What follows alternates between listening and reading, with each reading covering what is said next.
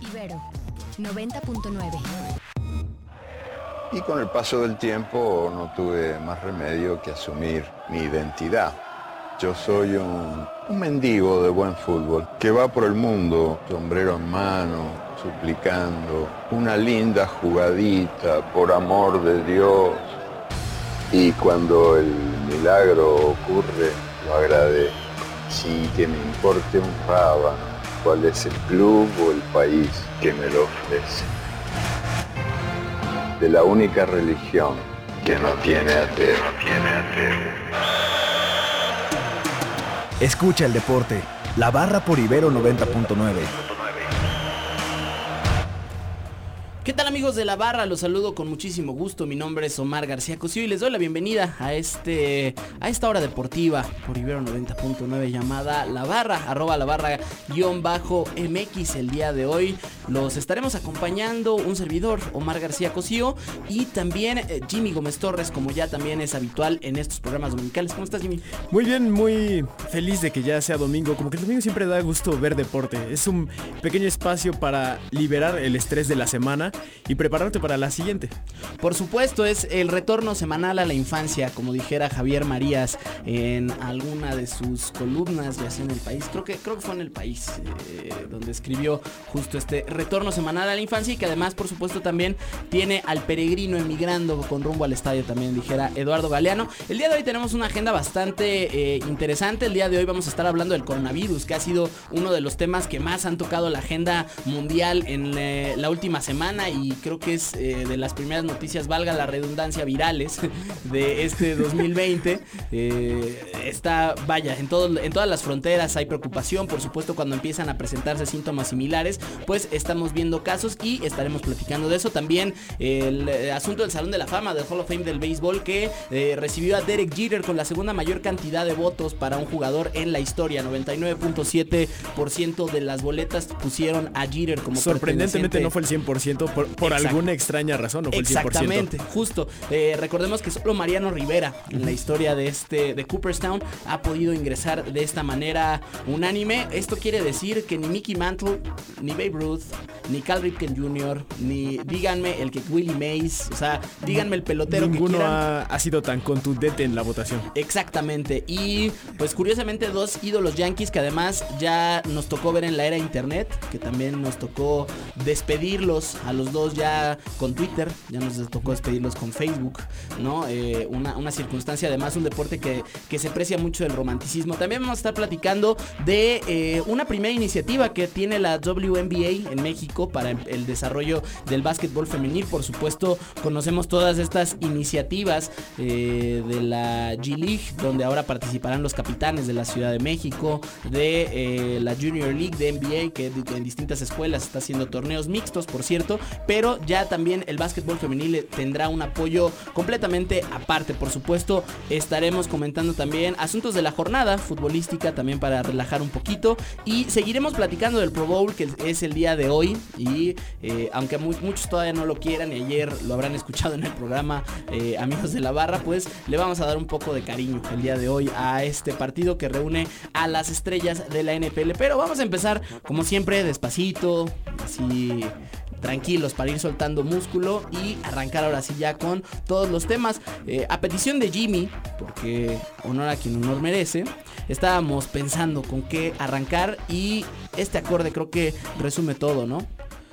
Estos fueron los Beatles con eh, A Hard Day's Night, una canción de su álbum, del tercer álbum de estudio que tuvieron en 1964, que además el- le da título a la primera película que desarrollaron los Beatles junto a Richard Lester, quien fuera director también más tarde de Help, que fue ya su primera película a color. La verdad, una canción que, eh, pues sí, sí creo que está entre el repertorio más universal del eh, cuarteto. Primero esa, esa entrada con ese acorde, una guitarra interpretación Exactamente. Es, notoria. Además, ese acorde con una guitarra de 12 cuerdas que le da como toda esa perspectiva y el solo de guitarra nada más como el dato eh, complementario, eh, doblado con el piano. O sea, las mismas notas se tocan en la guitarra y el piano también le da una, una, una dimensión mucho más rica de ese trabajo de George Martin, por supuesto, gran y mítico productor, que le hemos dedicado de hecho bastante en este programa. Pero ahora sí vámonos al tema deportivo. Y el, el asunto este del coronavirus pues nos tiene a todos preocupados. Creo que sí ha sido... eh, no, no recuerdo la última vez que todo el planeta, porque si bien hace algunos años, hace 11 años tuvimos el, eh, la influenza H1N1, eh, tuvo a México ahí un- eh, preocupado, pues este asunto sí ya tiene dimensiones mundiales y cualquier tipo de, eh, digamos, de brote de virus que, que haya alcanzado este nivel, pues yo la verdad es que no me acuerdo. Escríbanos a través de arroba la barra guion bajo MX, arroba Ibero909 FM. A ti, Jimmy, ¿dónde te podemos encontrar? A mí me encuentras en Twitter, arroba Jimmy Gontor. Igualmente en Instagram me puedes comunicar.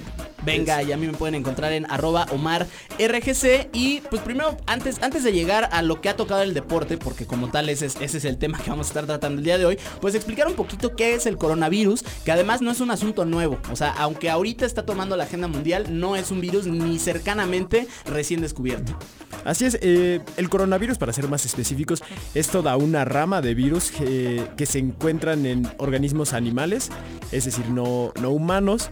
Sin embargo, son capaces de transmitirse de animales a humanos, que es lo que ha pasado con este virus. El gran problema con ellos es que no hay una cura que se tenga, es decir, no es tan fácil como aplicar una vacuna, no hay una solución. Más recientemente se volvió, llamémosle, viral a los humanos en el pasado noviembre y diciembre del 2019 a fin de año. Y ahora empezando en China, fue como se empezó a transmitir. Aquí en México llega por un supuesto visitante mexicano al país chino, regresa y así es como se dice que se está transmitiendo aquí. Sin embargo, se han registrado dichosos siete casos en nuestro país, de los cuales cuatro ya han sido descartados. Quedan tres por confirmar, por decir si es coronavirus o no es coronavirus. Esos tres están en Jalisco.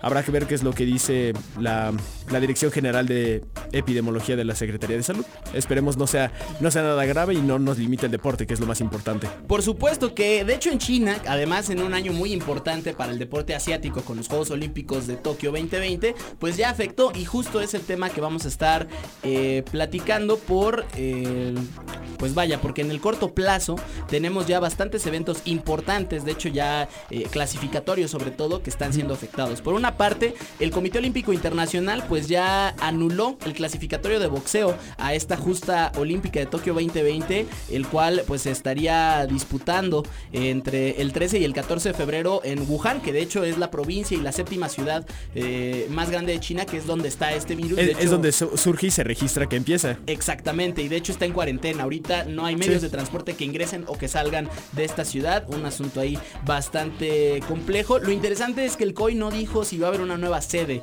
de este eh, preolímpico, lo cual pues por supuesto a, a muchos boxeadores y a muchos eh, púgiles los deja eh, en el limbo, ¿no? Ahí bastante... Sí, con incertidumbre sin saber qué va a hacer y qué va a pasar con la clasificatoria.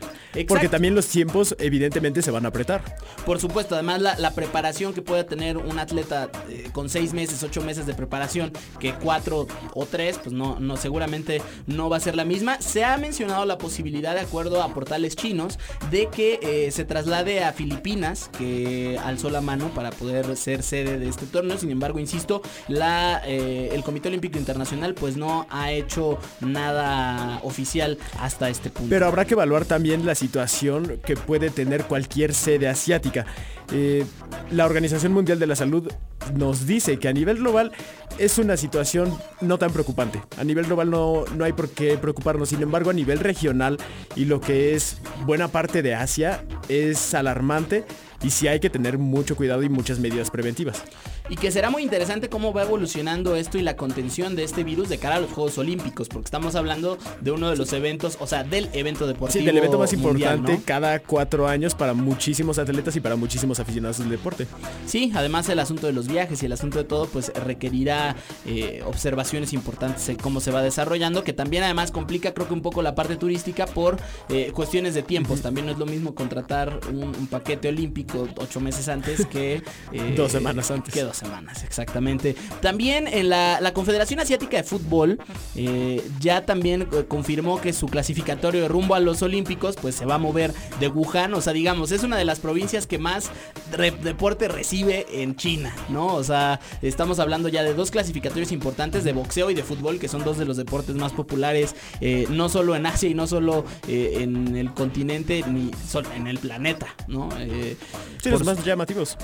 Por supuesto. Y este se mudó a Nankín, que es una ciudad que está más o menos a 500 kilómetros de esta sede original, del 3 al 9 de febrero.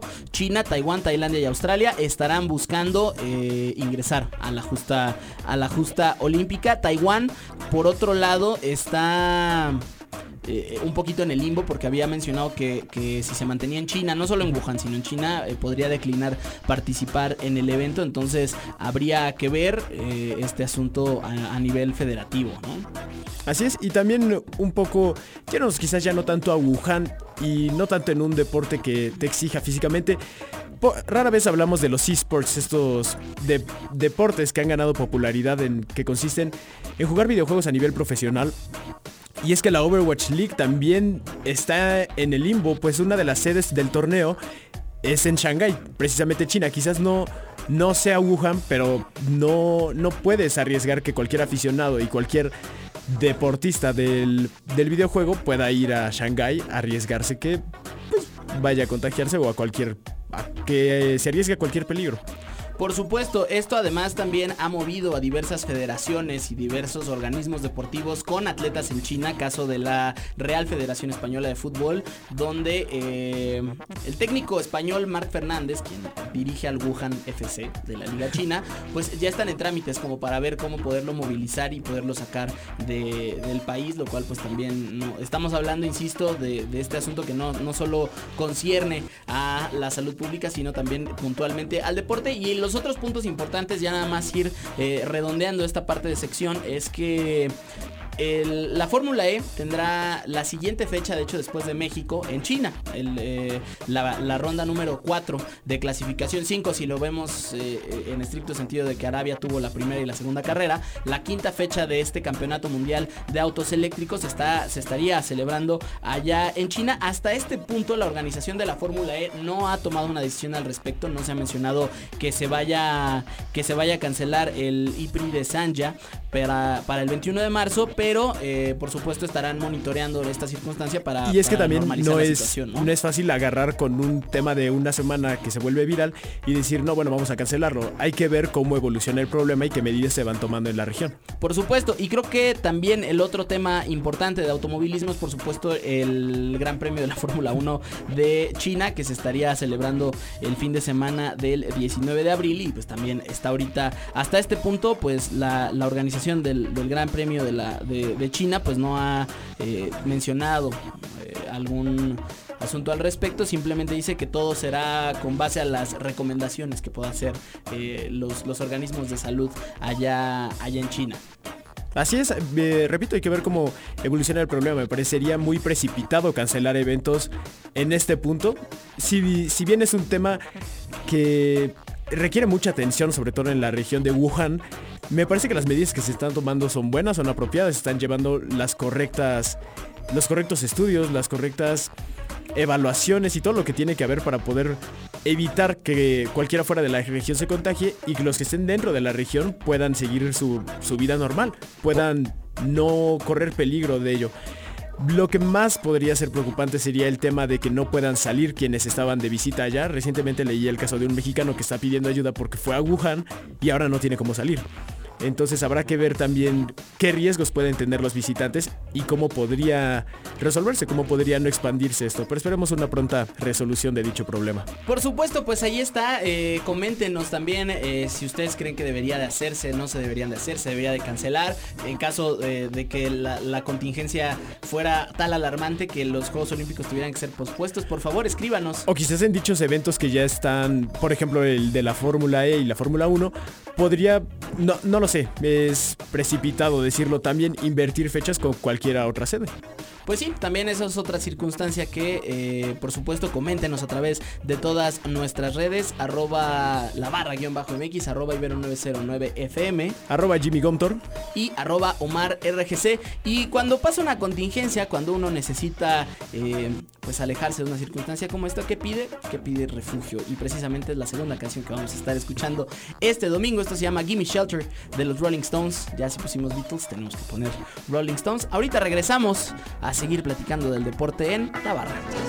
Esto es del álbum Let It Bleed de 1969. Estos son los Rolling Stones con Give Me Shelter. Regresamos aquí a la barra Jimmy Gómez Torres, un servidor Omar García Cosío. Ahora para platicar, ya también quitándonos un poquito el tema pesado del día de hoy, eh, la NBA Academy Latin America Femenil, que por tercer año consecutivo se está realizando en esta región del planeta y que además México vuelve a ser la sede esta pues una iniciativa que está desarrollando la propia NBA en las instalaciones del Centro Nacional de Desarrollo de Talentos Deportivos y Alto Rendimiento, mejor conocido como el CENAR, pues habrá 24 jugadoras menores de 17 años, todavía con miras, digamos, a este profesionalismo de distintos países, 7 eh, mexicanas entre las ya mencionadas, también brasileñas, argentinas, de República Dominicana, Colombia, Uruguay y también presencia de Barbados, una jugadora que está aquí eh, pues buscando este espacio. Además, esto tiene por supuesto la iniciativa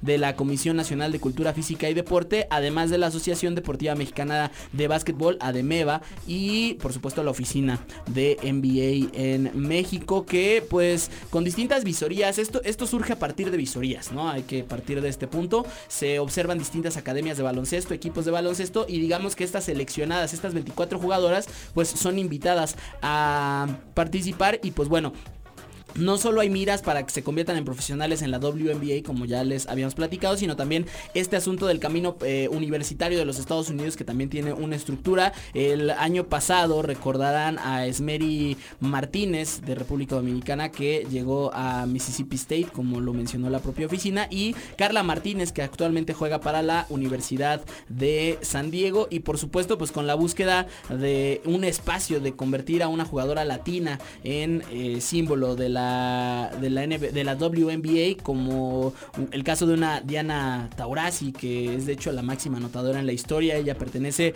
al Mercury de Phoenix, con la salvedad de que ella es estadounidense, aunque tiene ascendencia argentina, ¿no? Así es y muy importante lo, lo, que mencionaste, que no es exclusivamente para el desarrollo profesional, que si bien es muy importante que estén reclutando a jóvenes de Latinoamérica, porque vaya, le da, le da valor también a la NBA, ¿no? Le da este sabor de que no es exclusivo deporte americano, sino también cualquiera lo puede jugar realmente. Es muy valioso lo que hace la NBA aquí. El torneo concluye hoy, empezó el pasado 23 de enero y concluye hoy, 26 de enero.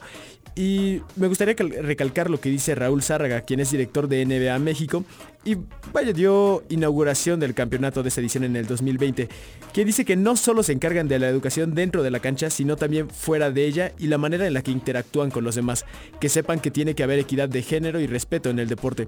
Me parece que es lo más valioso que tiene ahorita, ¿no? El saber que hay NBA, WNBA también. Tenemos aquí en México el caso de la Liga MX y la Liga MX femenil. Es decir, el deporte no es exclusivo de un género no, no le pertenece a uno. El deporte es de todos y cualquiera lo puede jugar, cualquiera puede participar, cualquiera se puede volver un profesional si así, lo, si así lo desean.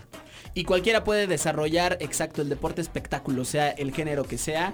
Y también incluso me atrevo a decir, también eh, dependiendo eh, la capacidad que tenga, me refiero al caso del deporte adaptado, que también eh, ha mostrado un avance importante y que pueda llegar al deporte espectáculo, también sería un espacio importante. Y ya lo mencionabas, de hecho la Liga Nacional de Baloncesto Profesional LNBP, que ya está además en sus rondas definitorias eh, hasta este punto de la campaña, pues eh, ha tenido iniciativas para arrancar un proyecto femenil, una liga de básquetbol profesional femenil. Eh, Creo que ayudaría todavía más a la, a, la siguiente edición del torneo de NBA Academy puede ayudar mucho. Si bien son jovencitas menores de 17 años, puede tener bastante futuro más para el baloncesto mexicano el que haya una liga profesional femenil. Siempre el hecho de tener un ídolo, de tener una figura, ¿no? Vemos el caso del automovilismo, cuando tienes un Checo Pérez, decanta en, eh, en, que, en que haya gente que quiera dedicarse al automovilismo, cuando tienes un Roger Federer puede desarrollarse un Stanislas Babrinka,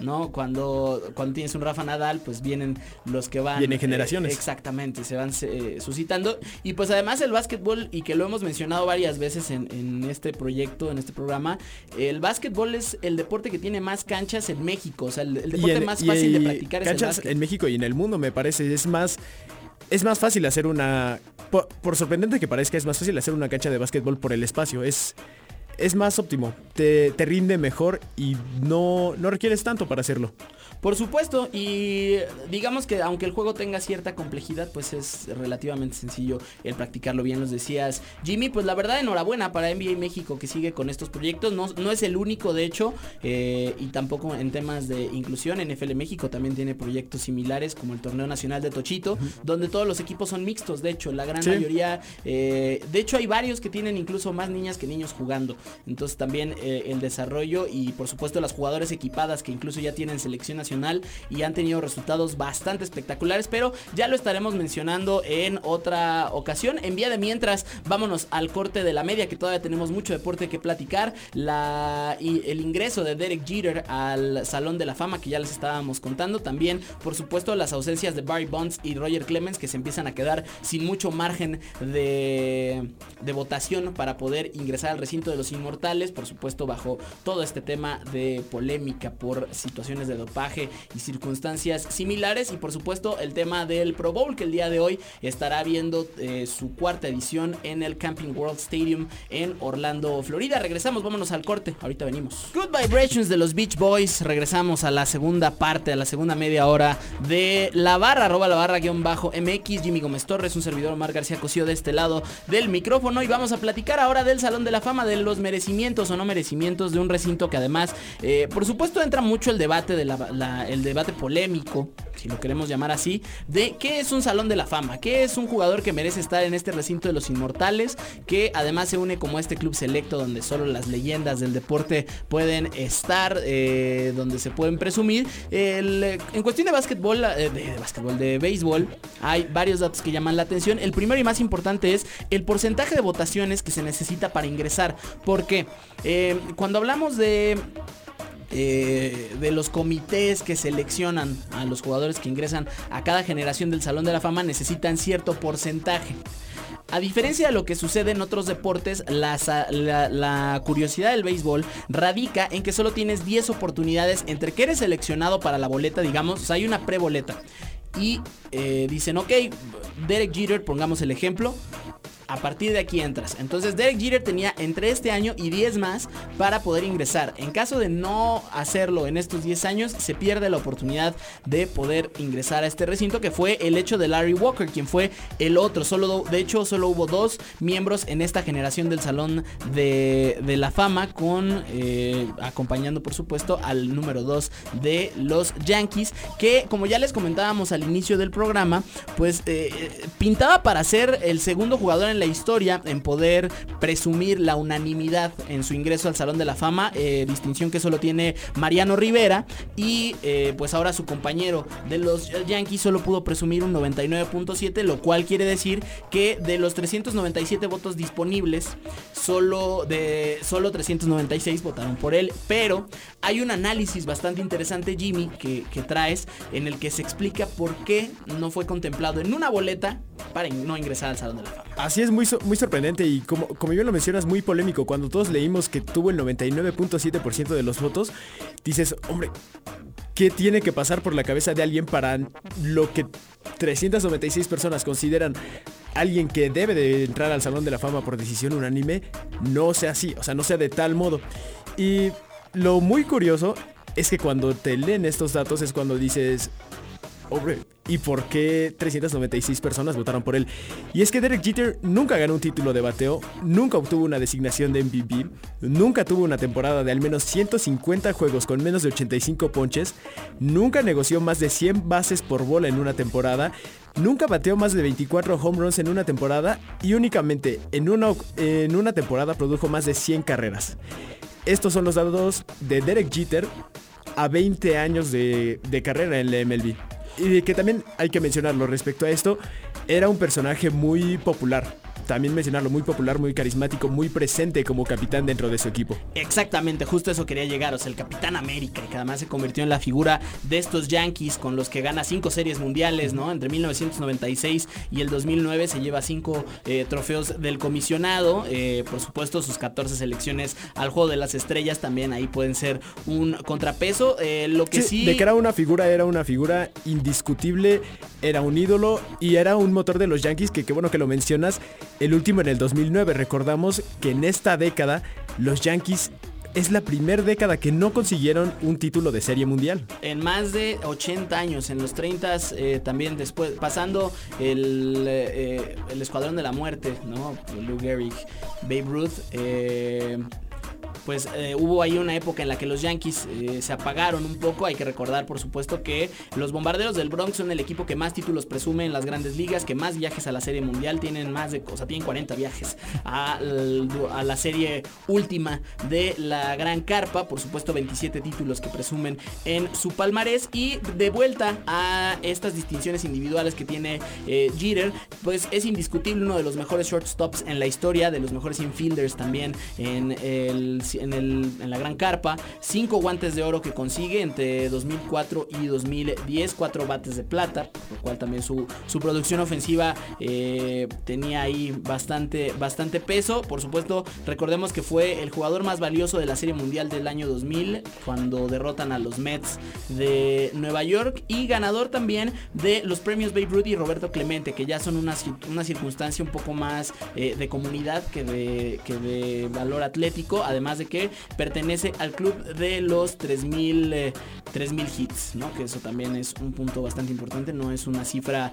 eh, corta que se pueda que se pueda resumir y pues insistimos, una carrera de 20 años entre 1995 y el 2014 que lo ponen como uno de los grandes históricos y de hecho el último el último jugador de un dígito en ser retirado. Hoy ya los Yankees no pueden, ningún jugador de los Yankees puede utilizar ni el del 1 al 9 no se puede utilizar ninguna franela.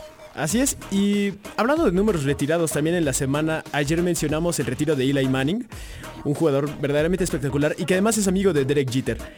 Y... Claro, pues la crema innata de Nueva York. Sí, por, supuesto, no, no podía ser de otra manera. Y la cosa es que se menciona por ahí que Derek Jeter fue quien salvó la carrera de Eli Manning en cierto punto. Y eso fue lo que menciona Eli Manning. Jeter me llamó durante mi año de novato cuando apenas estaba comenzando y ya había perdido algunos partidos. Me habló sobre cómo todo se volvería más fácil, de que siguiera haciendo las cosas como hasta ese momento, que siguiera trabajando duro y todo iría mejor. Hemos tenido una buena amistad en el transcurso de los años. Luego de esa llamada, se convirtió en un modelo a seguir. Cómo se portaba, cómo lidiaba con la prensa, con los fans, lo duro que trabajaba y cómo mantuvo la humildad a pesar de todos los campeonatos que había ganado.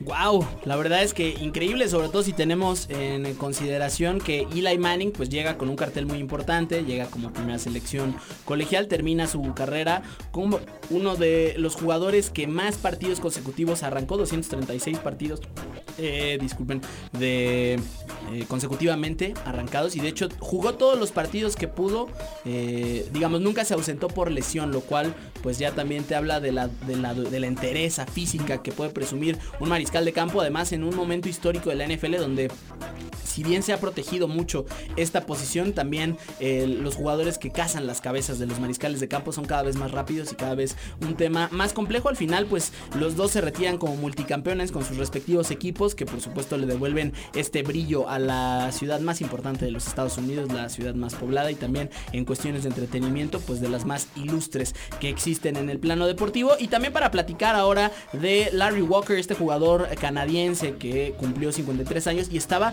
en su último año de elegibilidad. Si no hubiera ingresado este año, no lo hubiese hecho. Un jugador que quizás su perfil y su palmarés pues nos hagan pensar en un perfil mucho más bajo que Jeter, porque además eh, digamos que tuvo la mala suerte de, entrar junto y, solo tener una generación de, de, dos peloteros, pero no es un asunto no es un asunto menor. Entre 1989 y 2005 tuvo su carrera profesional, jugó con tres equipos, los eh, Expos de Montreal, ahora extintos, ahora convertidos en los Nationals de Washington, equipo campeón de la última serie mundial, los Rockies de Colorado, equipo con los que consiguió la gran parte de su palmarés en su carrera, y los Cardinals de San Luis con los que jugó en sus últimas dos campañas. Fue cinco veces electo al Juego de las Estrellas, tres veces fue bate de plata de la Liga Nacional, también siete guantes de oro, lo cual también habla de su valía con, el, eh, con la manopla. Fue jugador más valioso de la Liga Nacional en 1997, también tres veces líder en promedio de bateo de la Liga Nacional en el 98, 99 y el 2001 y líder de cuadrangulares en la Liga Nacional en 1997, lo cual pues insisto lo pone... Eh, en, un, escenario donde, donde es, lógico que haya ingresado, quizás también un poco lógico que haya tardado tanto y al final pues se le reconoce esta labor a la carrera de este jugador que eh, dentro de todos sus logros pues nunca pudo presumir ni siquiera pisar una serie mundial. Así es, sin embargo hay veces en las que no vale tanto la serie mundial, sino la trascendencia que uno tiene en el equipo y lo que representa para esto. Cómo, cómo lo mueve al equipo, cómo lo hace jugar, más allá quizás de los títulos que se puedan conseguir. Por supuesto, creo que también eh, el hecho de que sea un salón de la fama individual, pues habla más de, lo que pueda aportar él como jugador a las grandes ligas que la labor de equipo. Muchas veces. Y, lo este que representa para la misma. Lo que representa para la misma liga.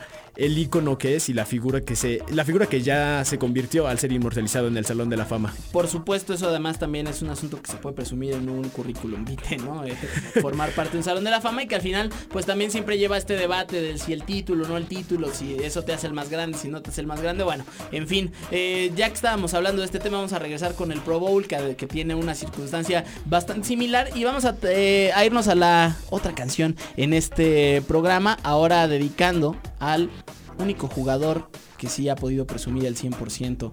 Esto es, por supuesto, lo más cercano que hay a un himno beisbolero para el conjunto de los Yankees. Regresamos ahorita a la barra. Esto fue Enter Sandman de Metallica, una canción que en el mundo deportivo es conocida por el último 42 que se vistió en la gran carpa, Mariano Rivera, este jugador de los Yankees, el, quizá el mejor taponero en la historia, el mejor cerrador en la historia de la pelota eh, profesional en su más alto nivel, también leyenda de los mulos de Manhattan como Derek Jeter que ya los, les comentábamos. Ahorita vamos a platicar ya del Pro Bowl, ya para ir redondeando este programa que ya se acerca a su franja crepuscular. Nada más antes, un eh, saludo al equipo gimnasia de la Liga de la Delegación Benito Juárez, particularmente a Iván y el Jarocho que nos están escuchando. Muchísimas gracias por acompañarnos esta mañana. También a Ervin Rodríguez, te mandamos un fuerte abrazo desde acá. Así es, y también quiero aprovechar ese espacio para mandar una felicitación a un gran amigo mío, amigo por la vida y hermano gracias al fútbol, Joseph Lama, quien ya nos está escuchando aquí en este domingo de la barra 90.9. Pues también un fuerte abrazo y feliz cumpleaños. Que tengas un gran y extraordinario día, que ganen los Pumas, ¿no? Para. es chiva hermano, por supuesto. Ah, no, también... no había de otra manera. No, bueno. El día de ayer empatan a dos Toluca y Chivas, un partido bastante eh, bastante espectacular diría la verdad es que creo que se esperaba menos y en este en este programa hicimos mucha burla a Jimmy por lo por lo que se venía en este partido al final pues no fue así ahorita regresamos a platicar de eso porque tenemos el tema del Pro Bowl el día de hoy el Camping World Stadium como les decíamos en Orlando Florida pues tiene este tazón de los profesionales, el, la antesala ya del Super Bowl. Y pues hay varios datos importantes. El primero es que los Ravens son el equipo que más eh, jugadores estará aportando a este partido. Por supuesto destacando a Lamar Jackson, quien es el favorito indiscutible para llevarse el, premio al jugador más valioso de esta temporada. 12 jugadores del conjunto de Baltimore fueron seleccionados para este Pro Bowl. Los Saints con 7 y los Chiefs con 6, que por cierto ninguno de los Chiefs estará presente por supuesto por el tema de que están ya concentrados para el Super Bowl. De hecho, el día de hoy estarán haciendo su arribo a Miami, Florida, de cara a la edición 54 del Super Domingo. Eh, en cuanto a corebacks, también hay varios jugadores que destacan. Por supuesto, ya el mencionado Lamar Jackson, junto a Deshaun eh, Watson de los Texans y Ryan Tannehill de los Titans, que indiscutiblemente tuvo una, un fin de temporada espectacular. Y se estarán enfrentando en la conferencia nacional a Russell Wilson, quien tras la baja eh, de, Aaron Rodgers, pues eh, será el coreback titular de la NFC, acompañado de Kirk Cousins y por supuesto Drew Brees, que esta campaña se convirtió en el líder pasador en la historia de la NFL. Así es, ayer mencionábamos los problemas que tiene el Pro Bowl en cuanto a audiencia y me parece que mencionas la ausencia de jugadores de Kansas City Chiefs en ese Pro Bowl y es un tema importante decir que me, quizás no sea lo mejor poner el Pro Bowl en esa fecha. Quizás no sea lo mejor tenerlo una semana antes del Super Bowl cuando todos los aficionados lo ven como, ah, bueno, es, es la entrada, ¿no? Es el plato de entrada, no, no va a ser tan espectacular. Van a probar reglas, van a probar este tema de la patada corta. Eh, mejor no me molesto veo solo un ratito y ya después con más calma vemos el Super Bowl como tiene que ser. Por supuesto, de hecho ya que lo mencionabas, va a haber dos reglas que se estarán experimentando en esta edición 2020 del Pro Bowl. La primera es que no va a haber, bueno, de hecho no va a haber ningún tipo de patada en este eh, en este partido, por lo menos patadas eh, en cuestión de entrega de balón. Por supuesto el gol de campo se, se mantiene. Pero el... Digamos que en esta iniciativa las patadas de despeje eh, no, no habrá tal y simplemente se le entregará el balón al otro equipo en la yarda 25 en caso como que quieran despejar digamos pues arrancan de la yarda 25 que es lo equivalente a un touchback ¿no? en, el, en el cuestiones de, del kickoff también todas las series ofensivas estarán arrancando desde la yarda número 25 y la patada corta si digamos el partido llega a un punto ahí cercano la se estaría experimentando con esto en la que se en lugar de la patada corta del onside kick que le llaman eh, sería una cuarto, cuarta oportunidad y 15 en la que tienen que convertirlo y si no se le entrega el balón al otro al otro equipo, lo cual pues bueno, por supuesto será pues espectacular de ver, sobre todo por las individuales. Exacto, curioso, sobre todo este asunto eh, que además a veces influye la suerte y el balón que bota mal y te da la oportunidad. Bueno, al final esta tradición en el Pro Bowl por lo menos no se verá más. Y ya nada más, finalmente también redondeando un poquito esto, eh, los capitanes de la NFC y de la AFC, formato que se regresa desde el Super Bowl 31, de Super Bowl 51, hace eh, cuatro años ya, cuatro ediciones. En este caso serán Terrell Davis, MVP del Super Bowl 32 que ganan los Broncos 31-24 a Green Bay, también MVP de esa temporada del 97. Y Bruce Smith, a quien recordamos como parte de los Bills que llegan a cuatro Super Bowls consecutivos en la década de los 90, mientras Michael Vick, quarterback de Atlanta y de Filadelfia, muy conocido por este escándalo de los perros y, las peleas clandestinas, junto a Darrell Green, quien fuera esquinero, quien fuera parte de la defensiva secundaria de los Washington Redskins a principios también de entre los 90 por ahí a finales de los 2000 y pues ya se está acercando la parte final de este programa. ¿Con qué te quedas, mi querido Jimmy, de este fin de semana? Mira, decirlo sobre el partido de las Chivas de anoche, la verdad yo me quedo con un muy muy buen sabor de boca. El empate se da al final en el minuto 84 con gol de Gigliotti. La verdad, era inminente que iba a caer un gol de, Toluca. Recalcarlo, Chivas da un buen partido hasta donde puede. En cuanto le sacan la roja a Ronaldo Cisneros, Luis Fernando Tena dice, no hay de otra, vámonos todos para atrás. Y tengo que decirlo, fallas puntuales. Estrictamente poner al pollo briseño como lateral derecho no, no es opción, no es una posibilidad. No es lo mismo defender como central que defender como lateral. A ver, me parece que hay que decirle a Luis Fernando Tena, te trajimos a Madueña, nos pediste a Madueña, te lo trajimos, úsalo. No lo mandes a la sub-20, prefiero que tengas un lateral derecho como refuerzo, quizás no lo uses, pero prefiero que lo tengas en la banca a que tengas tres nueves en la banca. Decirlo también de la lesión de José Juan Macías, eso es por cuestiones fortuitas, estará de baja dos semanas, al igual que Alexis Vega, quien se, quien se lesionó en el partido contra Dorados de Sinaloa decirlo, se mejoró mucho del partido de Dorados al de Toluca. Sorpresivamente, creo que el martes se va a hacer un buen partido en Copa. Y para concluir con los errores puntuales de Chivas el, día de ayer, no pongas a Uriel Antuna como extremo izquierdo. No es su posición natural. ¿Quieres jugar con extremos? Está bien, pon por una banda al Cone Brizuela, pon por la otra la Chofis López y si quieres pon de falso 9 Antuna.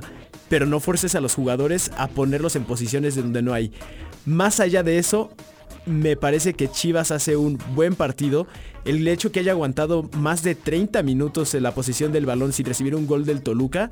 En otras épocas, si a Chivas le expulsaban a un jugador, se queda con 10 y encima jugadores que juegan en posiciones no naturales, hubiera terminado en goleada del Toluca. Esta vez se hace bien, vemos más posición del balón. Lo más importante aún son las jugadas quizás no claras de gol, pero en ofensiva la posesión ya tiene dueño. No, no es ese tema de estamos tan cerquita de meter gol, pero al final no se concluye. Es un tema de cada oportunidad que se hace que sea de gol. Y o termina la jugada en gol o de plano nos quedamos con la pelota el tiempo que sea necesario. Al igual que la madurez de la Chofis López, me parece que es un tema que Chivas va a tener que seguir evolucionando. Un buen sabor de boca el que deja salvo estos estas fallas específicas que tiene el equipo. Me parece que es un buen partido, todavía hay que mejorar mucho y habrá que ver cómo evoluciona el equipo a lo largo de la temporada. Pues ahí está Jimmy el Chivermano, se quedó con bastante este fin de semana, un análisis bastante eh, exhaustivo de este empate 2 por 2 de Toluca. El día de ayer nada más para complementarlo, Cruz Azul derrota 3 por 0 a Santos, Tigres 2-1 al Atlas y León 3-0 a Pachuca. El día de hoy tres partidos, dos que se están jugando el invicto, Pumas ante Monterrey a las 12 del día en Ciudad Universitaria, Necaxa que estará jugando ante San Luis y el conjunto de Juárez que estará haciendo lo propio ante Morelia. Ya nos vamos amigos de la barra. Jimmy Torres, Omar García Cosío de este lado del micrófono. Muchísimas gracias por acompañarnos en esta emisión dominical de la barra. También un abrazo a Cancún. Muchísimas gracias desde donde también nos están escuchando. Nos escuchamos la próxima semana, además de todos nuestros espacios. Y ya saben que los dioses del balón y la pelota repartan suerte.